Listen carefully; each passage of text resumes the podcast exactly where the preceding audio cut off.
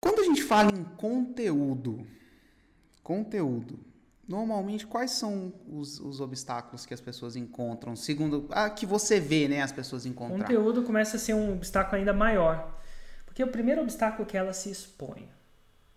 Então, até o avatar não tem influência do ego. Ego é a minha capacidade de querer ser bem visto pela sociedade. Eu não sei se eu, se eu, se eu, se eu defini corretamente, mas o ego é a nossa necessidade de reafirmação, de aparecer bem. E quando você produz conteúdo, você, você se mostra. Ou mostra o expert, né? O expert é mostrado. Principalmente quando é ao vivo, que não dá para scriptar. E nesse processo, as pessoas inventam desculpas para não produzir a frequência nem o formato que eu peço. Olha, frequência e formato são importantes. Se você for numa academia e, e, e, quiser hipertrofiar, isso é, ficar mais forte, mais musculoso, você vai perguntar para um cara que chegou ao resultado, vai perguntar qual que é o protocolo. Porque não é... Tem, depois de eles testarem muita coisa, tem um protocolo de frequência dos exercícios, e formato dos exercícios e intensidade dos exercícios. Quando você mistura frequência com formato e sequência, olha que louco, formato, frequência e sequência, você tem uma, um resultado óptimo. E a gente testa, não quer dizer que existe só uma resposta para isso. Só que quem quer dar um jeito, quem não quer dar uma? Desculpa. Desculpa. E é nesse momento que o ego entra muito na frente. É desconfortável com isso e ela começa a não fazer frequência nem formato ela não começa a fazer isso. Isso cria uma possibilidade ela vai fazer zero? Não. Se eu fizer qualquer exercício na academia, eu vou ficar melhor, não vou? Vai. E, tendencialmente é melhor do que ficar ocioso. Zero é maior que um. Um é maior que zero. Um exercício é maior que zero. Mas não vai atingir o ápice.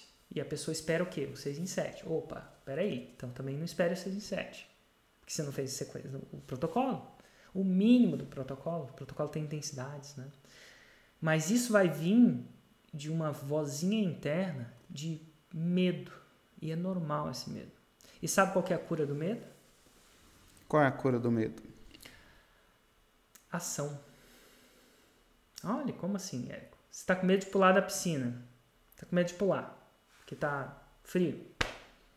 Vai ficando medo. A única coisa que cura aquele medo única coisa que se você sair para trás e evitar, evitar o medo, nunca vai curar o medo. É impossível alguém que foi para trás, deu dois passos para trás, ah, agora eu quero, o medo curou. Não, não tem. A única coisa que cura o medo é a ação. Uma vez que você pulou, o medo se desfaz. Assim, ó. É, a un... é, é muito louco, porque a... o problema é a solução, né? Exatamente aquilo que você evita é o que vai solucionar. Então, Érico, tô com medo. A un... Tô com medo de fazer uma live. A única coisa que vai curar é esse medo, que eu conheço, não vai ter hipnose, não vai ter nada que eu conheço. Não quer dizer que não existe, que eu não conheço. Mas o que conhece é você ligar a câmera e fazer. Mesmo que as situações não estejam perfeitas. Começar pequeno. Uma pequena live. Faz um segundo de live. Depois faz dois.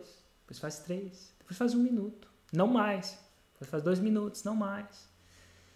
Mas a cura do medo é a ação. É justamente aquilo que a gente evita. É engraçado. Né?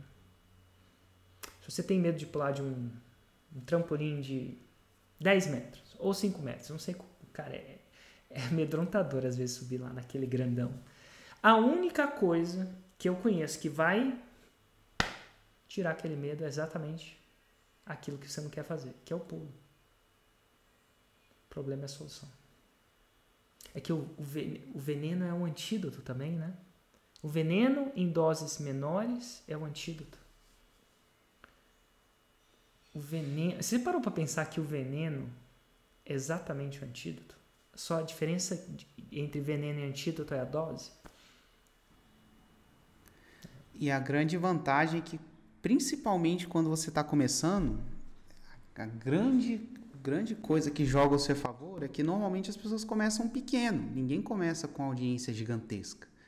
Então, se você errar, se você não acertar, se a coisa não for exatamente do jeito que você queria, tinha pouca gente ali com você. Você Você agiu, você matou seu medo.